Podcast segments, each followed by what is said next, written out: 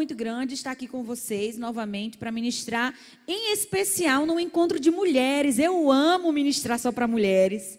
Eu acredito, irmãs, que Deus, quando nos une, nos reúne num lugar, não é em vão. Tem um propósito, tem um objetivo. Amém? E você não veio aqui hoje à, no, hoje à tarde em vão. A sua presença aqui é resposta de Deus. Amém? Então eu creio que você já tem sido alcançada, abençoada desde o início, através do louvor, você foi estimulada é, desde o início na adoração a ser grata a Deus pelas coisas simples, mas também pelos milagres que você tem vivenciado. Nós tivemos aqui testemunhos poderosos que certamente impactou a sua vida, te encheu de esperança e fé. Amém. Quanta coisa maravilhosa Deus tem feito no nosso meio. Isso é motivo de de quê? Gratidão. Mas, para mim, o principal objetivo dessa reunião aqui é te mostrar que você não deve deixar de ser grata pelas coisas simples da vida. Amém? Não sei se você entende o que eu quero falar.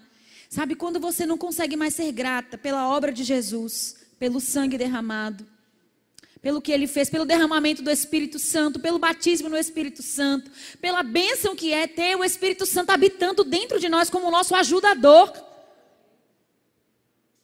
Sabe aquilo que você é, mulher casada, aquilo que você é para o seu marido, ajudadora, auxiliadora. O Espírito Santo, ele é para você. Às vezes a gente faz tanto pelo nosso cônjuge e a gente se pergunta, mas quem é que vai fazer por mim? Eu quero te dizer, o Espírito Santo, ele faz por você. Porque quando Jesus Cristo foi embora, ele disse assim: Vocês não vão ficar sozinhos. Eu enviarei um outro, semelhante a mim, um paracletos. E sabe o que significa paracleto? Ajudador, amigo fiel, advogado, aquele que nos auxilia, nos conduz a toda a verdade. Então nós temos que ser gratas, irmãs, pela presença do Espírito Santo dentro de nós, sabe? Eu sei que eu estou diante de mulheres sábias, que têm conselhos sábios, a palavra certa, na hora certa. E sabe quem é que te dá essa palavra? O Espírito Santo. E uma palavra vinda de Deus pode mudar a nossa vida para sempre. E eu creio, sabe, na instrução do Espírito Santo, nos pequenos detalhes, no seu trabalho, na sua casa. Na sua vizinhança, trazendo conselhos sábios sobre a sua vida. Eu declaro que eu não estou diante de mulheres fúteis.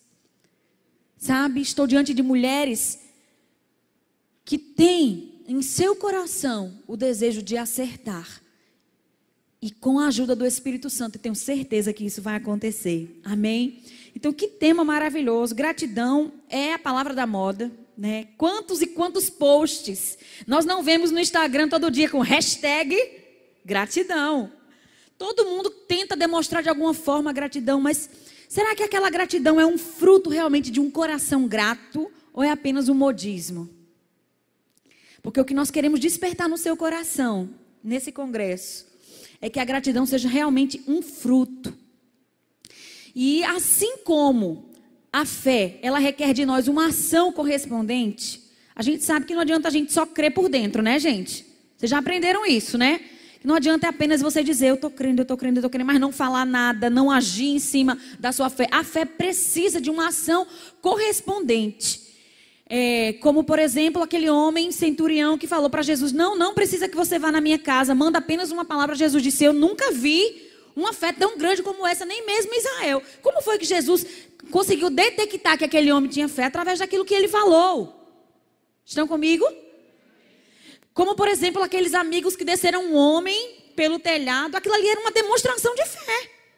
Eles acreditavam que aquele esforço enorme de transportar o homem pelo meio de um telhado ia curar aquele homem, como de fato aconteceu. Jesus curou aquele homem. Aquilo ali é uma demonstração de fé.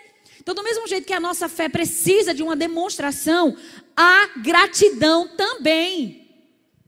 E eu acho que é nisso que nós estamos falhando. Porque até somos gratas por dentro, mas será que nós estamos demonstrando isso? Estão comigo? E eu queria que você abrisse a sua Bíblia.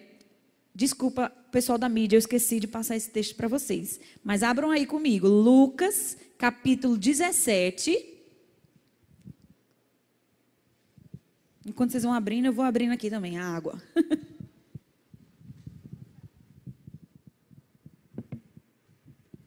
a partir do versículo 11. De caminho para Jerusalém, passava Jesus pelo meio de Samaria e da Galileia. Ao entrar numa aldeia, de caminho para Jerusalém passava Jesus pelo meio de Samaria e da Galileia. Ao entrar numa aldeia, saíram-lhe ao encontro dez leprosos, que ficavam de longe e gritavam, dizendo: Jesus, mestre, compadece de nós. Ao vê-los de longe, ao vê-los, disse-lhe Jesus: Ide mostrai-vos aos sacerdotes. Isso aqui, para Jesus, era a demonstração da fé daqueles leprosos. Que eles queriam um milagre, isso é notório, porque eles estavam gritando, clamando. Quantas vezes a gente não faz isso na nossa vida, não é, irmãs? Estamos passando por situações, por problemas. Vimos aqui o testemunho das nossas irmãs. Uma que, que, infelizmente não conseguia engravidar, não podia engravidar, engravidou e passou por um aborto e teve uma gestação delicada, complicada. Temos, tivemos uma irmã com um quadro clínico desfavorável, mas que Deus curou. Não é isso? Uma outra que precisava de auxílio e Deus trouxe o auxílio, trouxe a provisão. Então, quantas de nós não clamamos por milagre é, diariamente na nossa vida, por uma intervenção divina?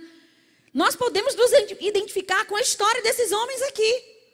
Talvez o seu problema não seja lepra, mas alguma necessidade pode ser que você esteja tendo neste momento, que você esteja passando nesse momento. E clamando, Jesus se compadece de nós, e Jesus disse: Vai, mostrai-vos aos sacerdotes. Ou seja, Demonstra para mim que vocês estão com fé. Se vocês estiverem realmente com fé, vocês vão parar de ficar clamando, clamando, clamando e vão fazer exatamente aquilo que eu estou falando. E eles foram, todos eles foram. Ou seja, todos estavam crendo. Todos estavam crendo. Aconteceu que indo eles, foram purificados. Veja que às vezes o milagre acontece de forma instantânea. Mas na grande maioria das vezes, ela vai, o milagre vai acontecer de forma gradual. E é aí que muitas vezes nós perdemos a bênção. Porque nós damos o primeiro passo, Jesus disse, vai se mostrar ao sacerdote. A gente dá o primeiro passo em direção ao sacerdote. E olha, e nada aconteceu. E aí a gente desiste.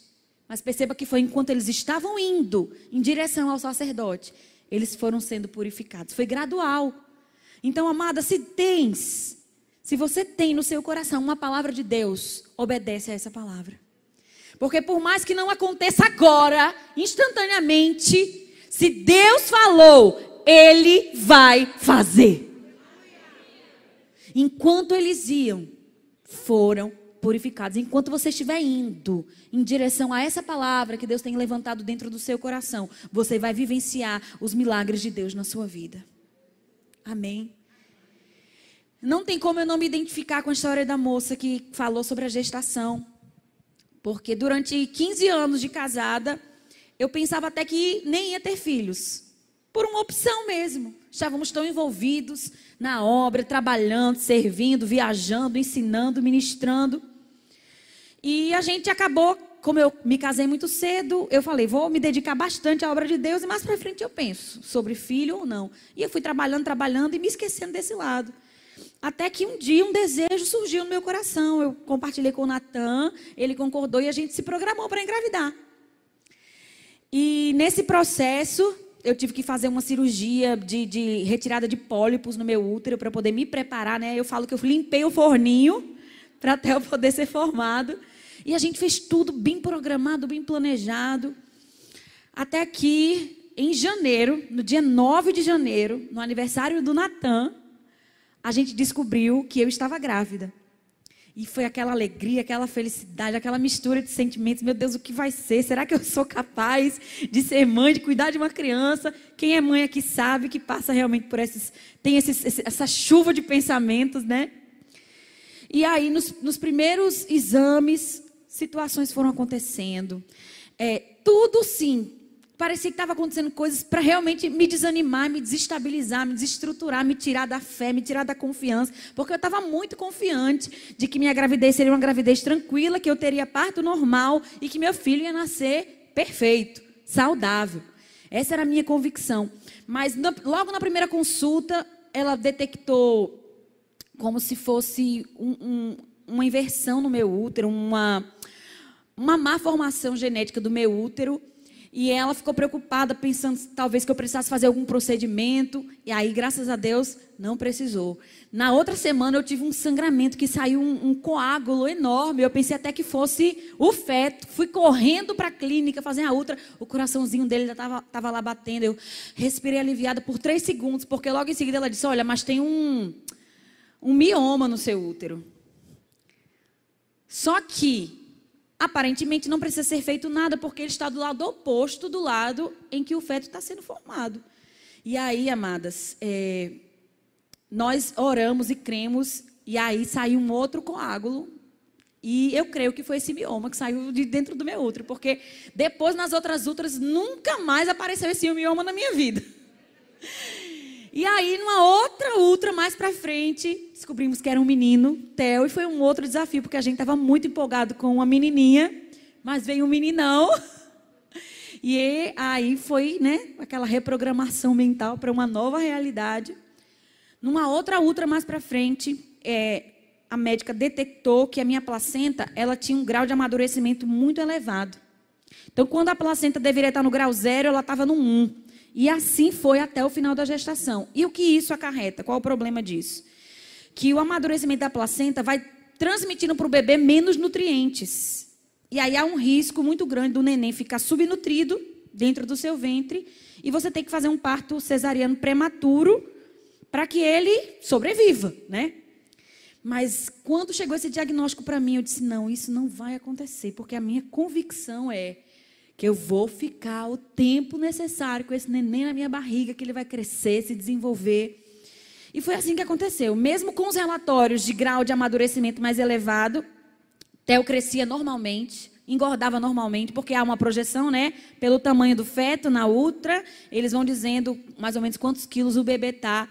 E Theo estava desenvolvendo bem, mas a médica já me desanimando. Olha, o parto normal, acho que não vai, não vai dar certo. Você vai ter que tomar injeção para amadurecer o pulmão, porque a qualquer momento esse menino pode nascer e ele tem que estar tá pronto para respirar. Eu tomei a vacina, a injeção, né, de corticoide, para o nenenzinho amadurecer o pulmão. Mas crendo, crendo que meu filho ia continuar se desenvolvendo independente da placenta, porque quem estava sustentando meu bebê no útero não era a placenta, não era Deus. E assim foi, irmãs. Depois eu tive um, um relatório de pré-diabetes gestacional, que também prejudica o desenvolvimento do neném. Então eu fiz toda uma dieta, eu parei de comer milhares de coisas que eu amava comer, mas foi ótimo porque eu emagreci, tive uma gestação bem saudável. Eu jogo o jogo do contente em tudo. Eu consigo ver uma coisa boa em tudo que está acontecendo na minha vida. E glória a Deus, vou emagrecer, vou ficar uma grávida enxuta. E aí chegou o momento em que a placenta ficou no grau 3, que ela já começou a necrosar, envelhecer mesmo. E a médica disse: Olha, se prepare, porque graças a Deus você chegou às 36 semanas, né, que é quando chega no limite da, prematur da prematuridade do bebê. E vamos fazer esse parto, vamos tirar esse menino. Eu disse: Não, doutora, vamos esperar mais um pouco, ele não está desenvolvendo? Ele não está crescendo? E realmente eu fazia ultra semanalmente e Theo estava desenvolvendo. E aí chegou às 38 semanas. Eu queria 40. Mas a médica queria 36. Pelo menos eu ganhei duas aí dela, né? Chegou a 38 semanas e a minha pressão começou a ter uma, uma variação. Eu não, nunca tive problema de pressão alta. Durante toda a gestação, minha pressão super normal. Mas quando chegou em 38 semanas, que eu fui no, consultório, teve um pico de pressão. Estava alta. E ela disse: Olha, essa pressão aqui não está boa.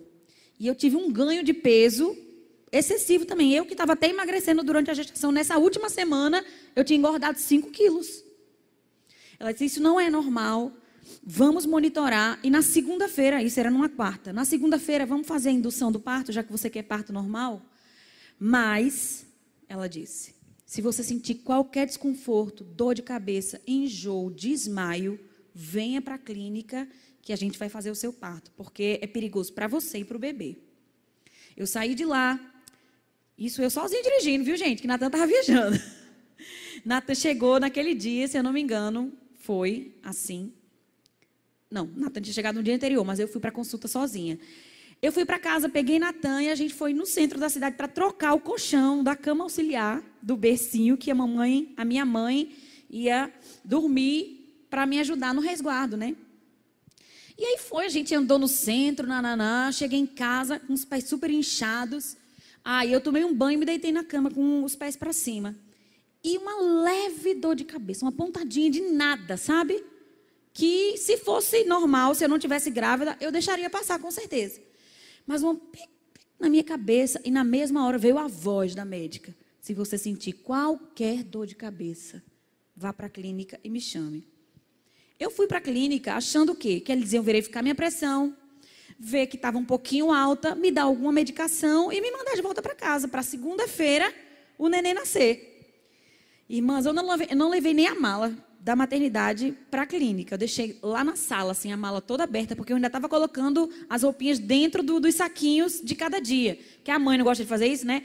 Troca um, troca dois, troca três. Então, eu tinha separado as roupas, mas não tinha colocado na bolsinha. Estava tudo lá na mala, na, aberta na sala. E a gente foi para a clínica. Quando a gente chegou lá, de Deus ter uma obstetra na emergência, que ela disse que é uma coisa muito rara de acontecer. Mas calhou dela estar tá lá nesse dia, né? Que eu precisei. Quando ela verificou minha pressão, estava 18 e tarará. Ela disse: Olha, mãezinha, se você fosse minha irmã ou minha mãe, eu descia com você agora para fazer o seu parto. Porque está muito perigoso para você e para o seu bebê. Eu liguei para sua obstetra, ela já está vindo para cá, porque ela puxa no registro da, do plano de saúde, né? E viu quem era minha médica. Ela já está vindo para cá. E eu vou encaminhar você agora para UTI, para você fazer um procedimento para blindar o seu cérebro, porque você pode convulsionar a qualquer momento. Aí elas me, me, me deram uma medicação na veia, ainda lá no ambulatório. Enquanto isso, Natan foi correndo em casa buscar a malinha do bebê, a minha mala. E quando a minha médica chegou, eu estava já na UTI, a ponto de fazer o procedimento, né, para blindar meu cérebro. Ela disse: Não, não, não, já fizeram? Não, não faça não, porque ó, a pressão dela está 12 por 8. Ela me mostrou no monitor, monitor bem grandão atrás de mim, assim. Mas, Ana, bora tirar o neném agora? Lembra que eu queria tirar duas semanas atrás e você me segurou, mas agora é a hora. Porque você pode ter um pico de pressão a qualquer momento, não está perto da clínica, e aí? Colocar em risco a sua saúde e a saúde do seu bebê? Eu disse, tá bom, doutora, me preste pelo menos o celular, para eu ligar para Natan, para ele vir correndo, para ele ver o filho dele nascendo. Aí eu liguei, Natan se apressou, pegou mala, pegou câmera para tirar foto. E quando ele chegou, eu já estava lá no centro cirúrgico para é, começar os procedimentos para o parto cesariana. Não foi como eu queria, foi cesariana. Mas em tudo isso eu consigo ser grata, sabe, irmãs? Porque independente de não ter sido como eu queria, meu filho nasceu, eu não tive sequelas, nasceu saudável, é um garoto saudável até hoje. Nunca internei com o Theo, nunca fui para o hospital. Ele tem três anos e três meses. É, febre que ele teve febrinha besta de dente. Graças a Deus. Então eu só tenho motivos para agradecer ao meu Deus por tudo isso que eu passei. Pelas coisas que eu vivenciei, eu pude perceber a fidelidade de Deus em cada um desses momentos sabe? Eu não sei o que você está vivendo, o que você está passando, mas seja fiel às palavras que Deus tem levantado dentro do seu coração. Faça como esses dez homens que foram. Vá. Não fique parado esperando o milagre acontecer. Não fique de braços cruzados diante da situação. Tenha uma atitude de fé. E fé é andar sob a palavra de Deus. Se Deus diz, eu creio e ponto final. Essa deve ser a verdade absoluta da sua vida. Mas o, o testemunho poderia acabar aqui. Maravilha, os dez leprosos foram curados. Mas o texto aqui nos relata uma coisa muito interessante. Que é o que eu quero despertar você hoje à tarde. A Bíblia diz: um dos dez, diga um, um dos dez, olhando e vendo que foi curado, voltou, dando glória a Deus em alta voz. Ir até o sacerdote era o fruto da fé. Voltar agradecido, dando glória a Deus, é o fruto da gratidão. E gratidão, amadas, não adianta você ser grata apenas por dentro, lá no íntimo. Não. ela precisa de uma atitude, de uma ação. Você precisa voltar, você precisa agradecer em alta voz. Amém? A gratidão ela tem um fruto. Não adianta você apenas colocar lá hashtag gratidão, não. Amém? Você precisa fazer algo em nome dessa gratidão. A gratidão ela precisa de uma evidência, de um fruto. Sabe? Não adianta nada você vir Vamos supor que isso aqui é um pé de, de caju. Você me convencer de que isso aqui é um pé de caju, enquanto eu não ver um caju nascendo, eu vou ficar com dúvida. Mas na hora que brotar o caju, o fruto, eu vou. Ah, não, realmente, isso aqui é um pé de caju. Estão me entendendo? Então não adianta nada você dizer, eu sou sim uma mulher grata, eu sou. Mas você está fazendo alguma coisa em nome dessa gratidão? Ela tem fruto ela tem uma evidência, ela tem uma prova visível, ou audível, no caso aqui. Ele voltou. Sabe? A gente não tem muitos textos com números sobre pessoas que recebem milagres e pessoas que agradecem, para a gente fazer uma, um cálculo aqui, uma estimativa. Mas só por esse texto aqui a gente entende que 10% é grato e faz alguma coisa. Se você fosse me perguntar, mas não prova, nada me prova de que aqueles outros nove não estavam agradecidos. Realmente, eles podem realmente estarem gratos, terem sido gratos por terem sido curados. Vocês estão me entendendo? Mas o único que fez alguma coisa para demonstrar essa gratidão foi um. Um dos dez. Ou seja, 10%. Você está dentro de qual grupo? daqueles que são gratos apenas, mas não fazem nada, ou daqueles que decidem voltar, ser gratos em alta voz, da glória a Deus. Faça parte desse grupo aqui. Amém? Porque a gratidão, não existe nada melhor para quem dá do que a alegria de quem recebe. E eu tenho certeza que a alegria de Deus ela é triplicada quando nós voltamos para Ele com corações gratos, rendidos, derramados, com palavras de gratidão. E quando também temos a oportunidade de compartilhar com outros aquilo que Deus tem feito na nossa vida. Isso também é uma demonstração de gratidão. Amém? E isso me faz lembrar essa questão que eu estou falando para vocês, de compartilhar com outros, da história de José do Egito. Eu nem vou abrir lá, porque são muitos textos e muitas passagens, mas se você quiser ler a história inteira, é Gênesis a partir do capítulo 40. Mas a história de José, ela é bem conhecida, né, gente? Vocês conhecem a história de José? Quem era José?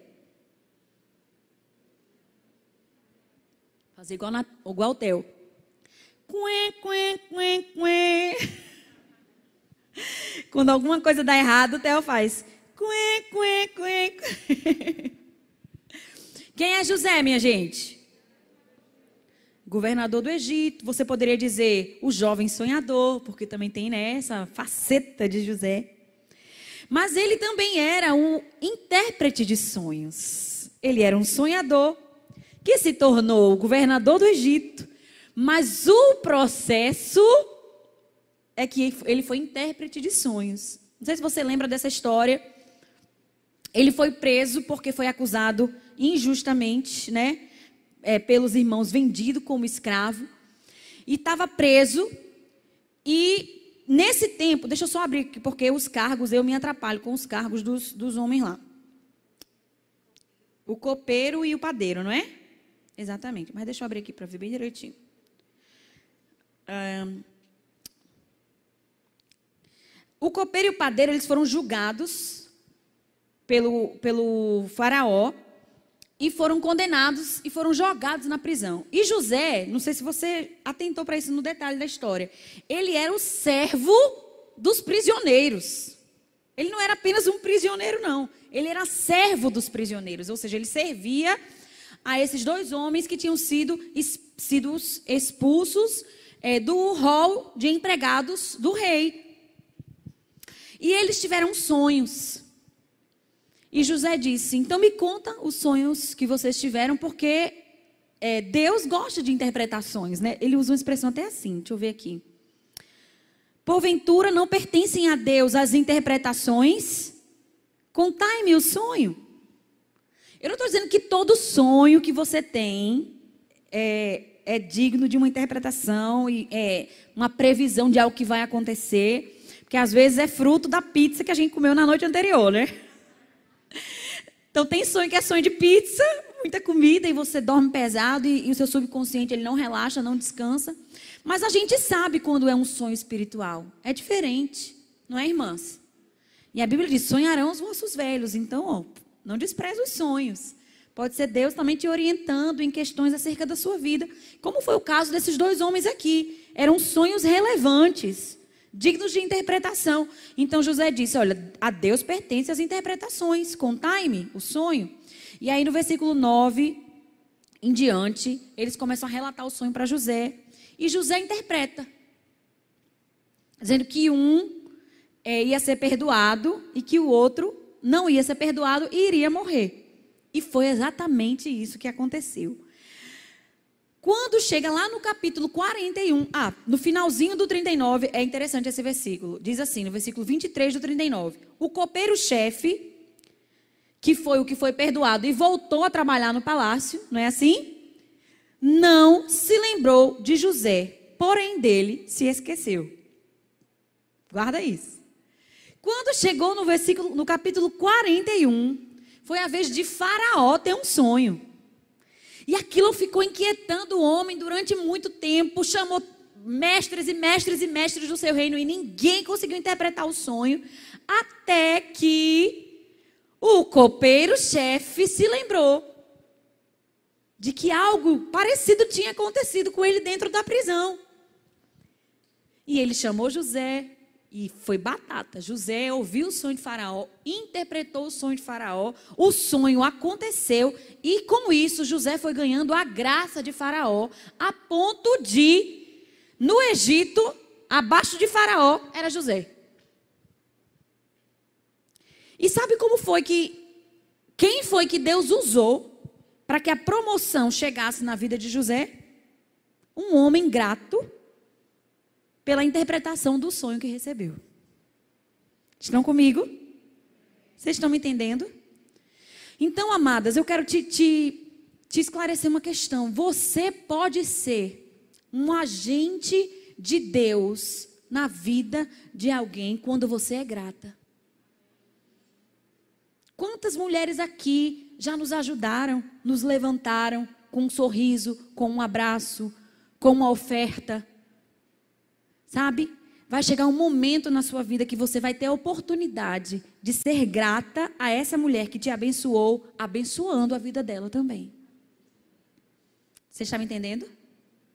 Ah, mas ela é, tem poder aquisitivo muito maior. Mas quem disse que é de dinheiro que ela está precisando? Pode ser de uma palavra, de um abraço, de um você vai conseguir, vai dar certo. Porque tem coisas na nossa vida que o dinheiro não cumpra. Amém? Então não se veja incapaz.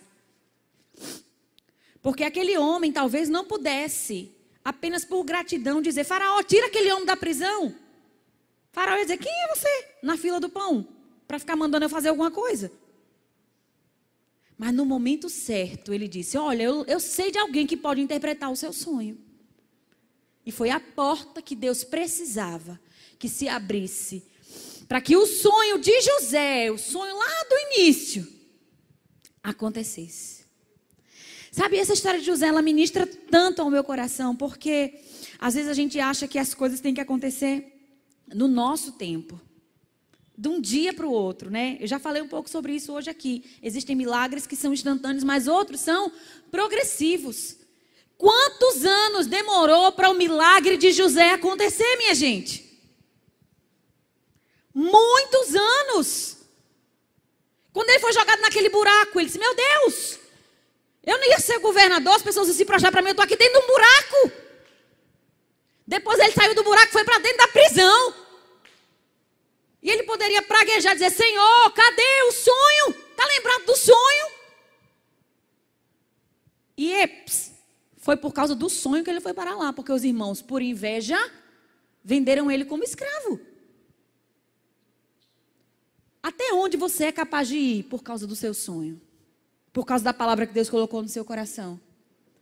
Porque às vezes, quando as coisas começam a dar errado, a gente desiste, a gente joga a toalha, diz, não, isso não é para mim não. Esse negócio de igreja não é para mim não. Esse negócio de ministério não é para mim não. Até onde você é capaz de ir por causa de uma palavra de Deus borbulhando dentro do seu coração? José saiu da casa do pai, foi para dentro de um buraco. Depois do buraco, ele foi para a prisão. Ficou muito tempo na prisão. Mas José não se esqueceu do sonho e muito menos Deus. Todas as promessas que Deus te fez, se você não atrapalhar, elas vão acontecer. Amém?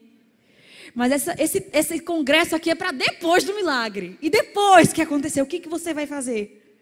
Você vai voltar para agradecer? Você vai promover outras pessoas? Porque isso é importante, irmãs. Veja quantas pessoas foram necessárias para que o sonho de José se realizasse. Deus usa pessoas. E às vezes nós estamos impedindo que o sonho de Deus na vida de outras pessoas aconteça porque nós estamos nos colocando privadas de sermos agentes de Deus aqui na terra. Deus é o Todo-Poderoso? É. Ele pode fazer todas as coisas? Pode. Mas aqui na terra ele age por meio de pessoas. Talvez Deus esteja esperando você descruzar os seus braços e fazer alguma coisa para que o sonho dessa pessoa que está sentada atrás de você aconteça. Amém? O fruto da sua gratidão pode abençoar a vida de alguém. Então seja grata. Seja grata a Deus em primeiro lugar. Seja grata pela sua família, as pessoas que te suportam, te dão suporte dentro da sua casa. Sou grata a Deus pelo meu marido. Ele não é um empecilho para o meu chamado, para o meu ministério. Ele é uma bênção. Eu sou grata a Deus pela minha mãe, por cada palavra de incentivo que ela, lá longe, mas que ela me liga, ela me manda, ela me manda um versículo no WhatsApp. Eu sou grata pela vida da minha mãe, pelo suporte que ela me dá, mesmo de longe. Sou grata pelos meus líderes, pelas portas que eles abrem para mim, pela estrutura que eles me dão para eu poder fazer a vontade de Deus. Sou grata pelos meus amigos. Você precisa ser grata. Amém. A gratidão, ela revela um fruto intenso dentro do seu coração. A gratidão, ela precisa ser demonstrada.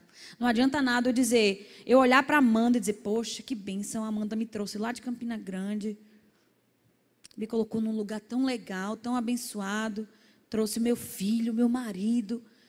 Não adianta nada eu só pensar e ser grata aqui por dentro se eu não mostrar isso para ela. Eu preciso demonstrar a minha gratidão. Vocês estão entendendo? Você precisa demonstrar. Não adianta nada você diz, dizer para você mesma, pensar que você é grata, mas não falar. Não demonstrar sua gratidão. Não adianta nada. A gratidão precisa de um fruto, de uma evidência, de uma prova. E eu vejo isso aqui, é, é esse copeiro-chefe, demonstrando a gratidão dele a José, promovendo a vida de José. Amém? E Deus vai te usar para promover a vida de outras pessoas, sabe?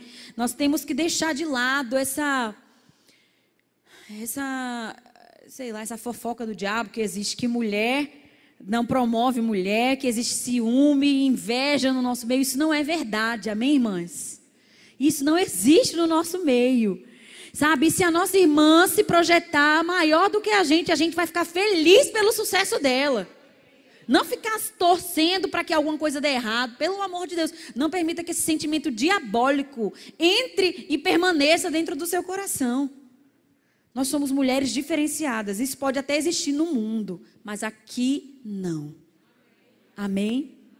Eu lembro que houve esse tipo de discussão no meio dos discípulos. Olha, Jesus disse que alguém iria trair ele naquela noite. Vocês lembram dessa história? A conversa foi correndo, correndo, correndo. No final da noite, estava lá discutindo quem era o maior e quem era o menor. Quem era o maior e quem era o menor. E Jesus deu uma rasteira tão boa neles, não foi? Aquele que quer ser o maior, seja o menor e servo de todos. Nós estamos aqui para sermos servas umas das outras.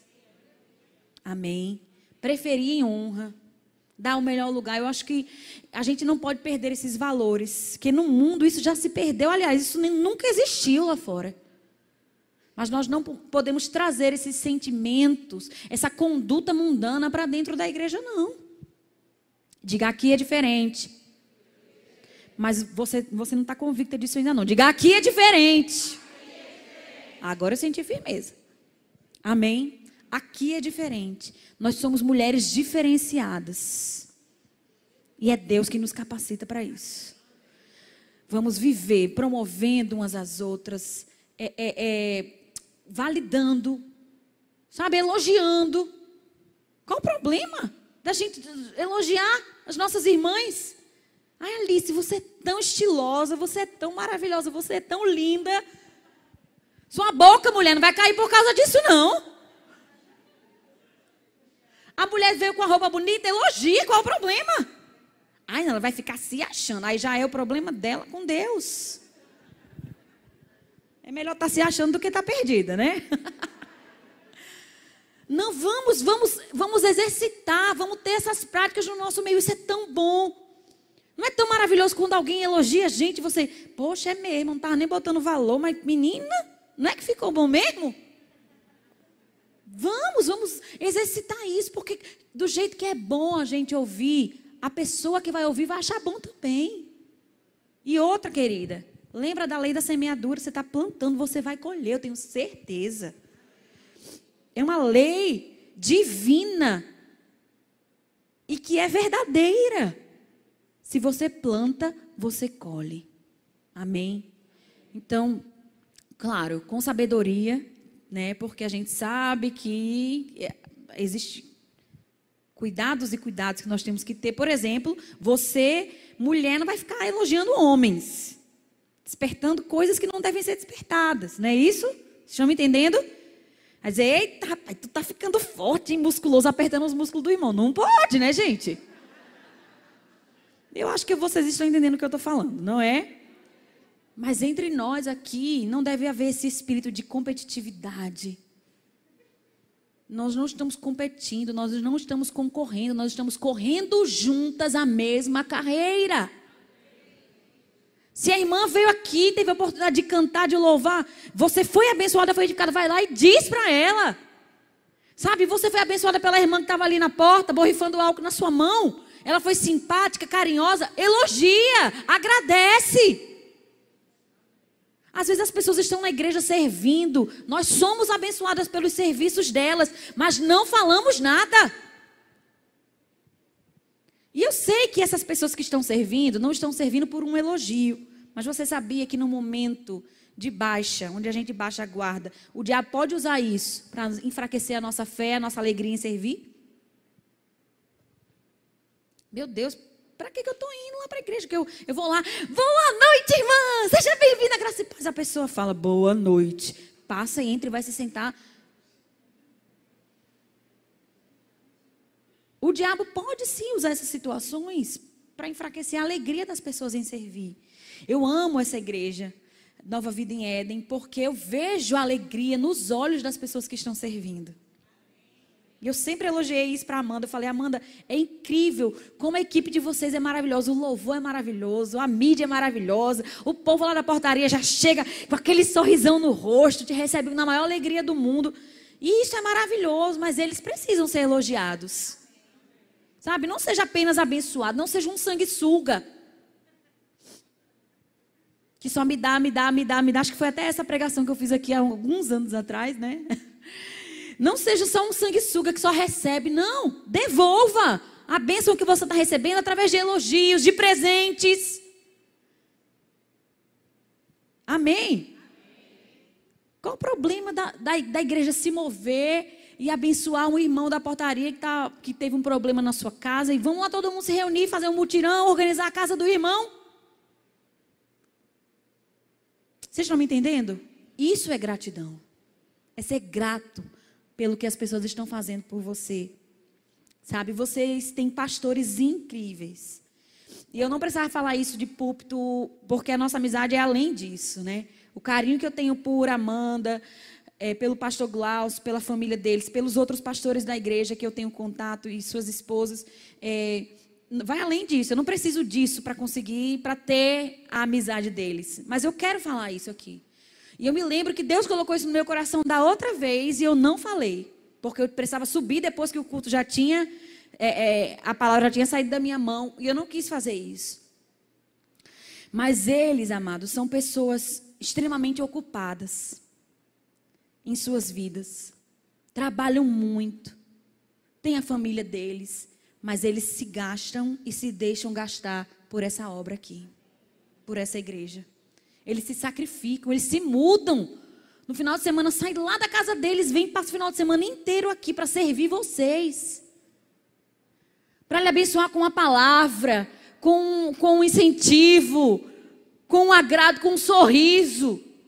Será que em algum momento da sua vida, como membro dessa igreja, você já falou um muito obrigado para eles?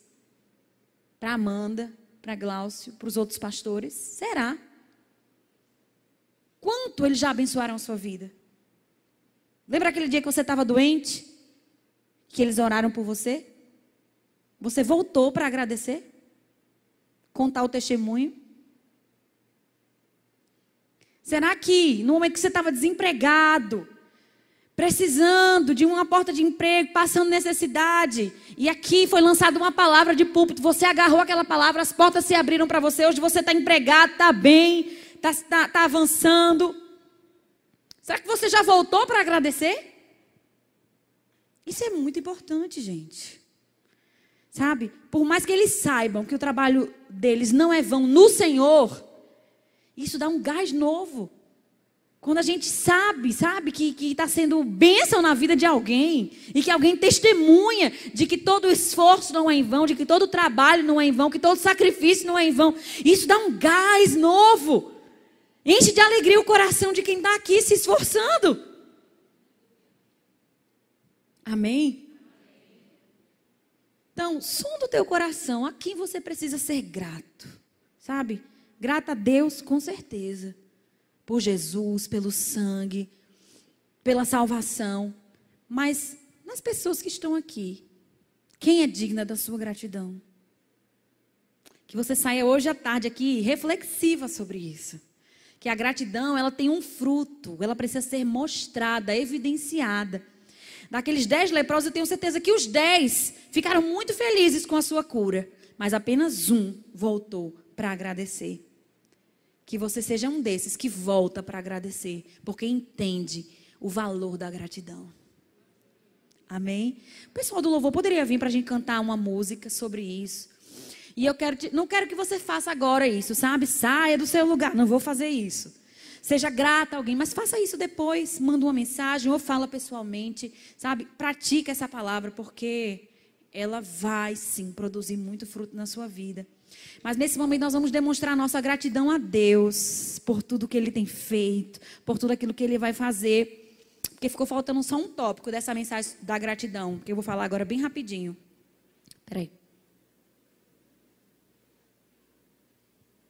Que a gratidão também é uma linguagem de fé. A Bíblia diz que Abraão se fortalecia dando glória a Deus.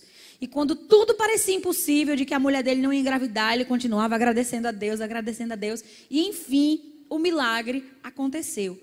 Então, se você tem uma palavra, uma promessa, um sonho e ele ainda não aconteceu, seja grato, seja grata, agradeça, porque Deus vai fazer com certeza. A gratidão, ações de graça, é também uma linguagem de fé. Amém? Um homem de fé, uma mulher de fé, é um homem e uma mulher grato a Deus. Amém? Vamos ficar de pé.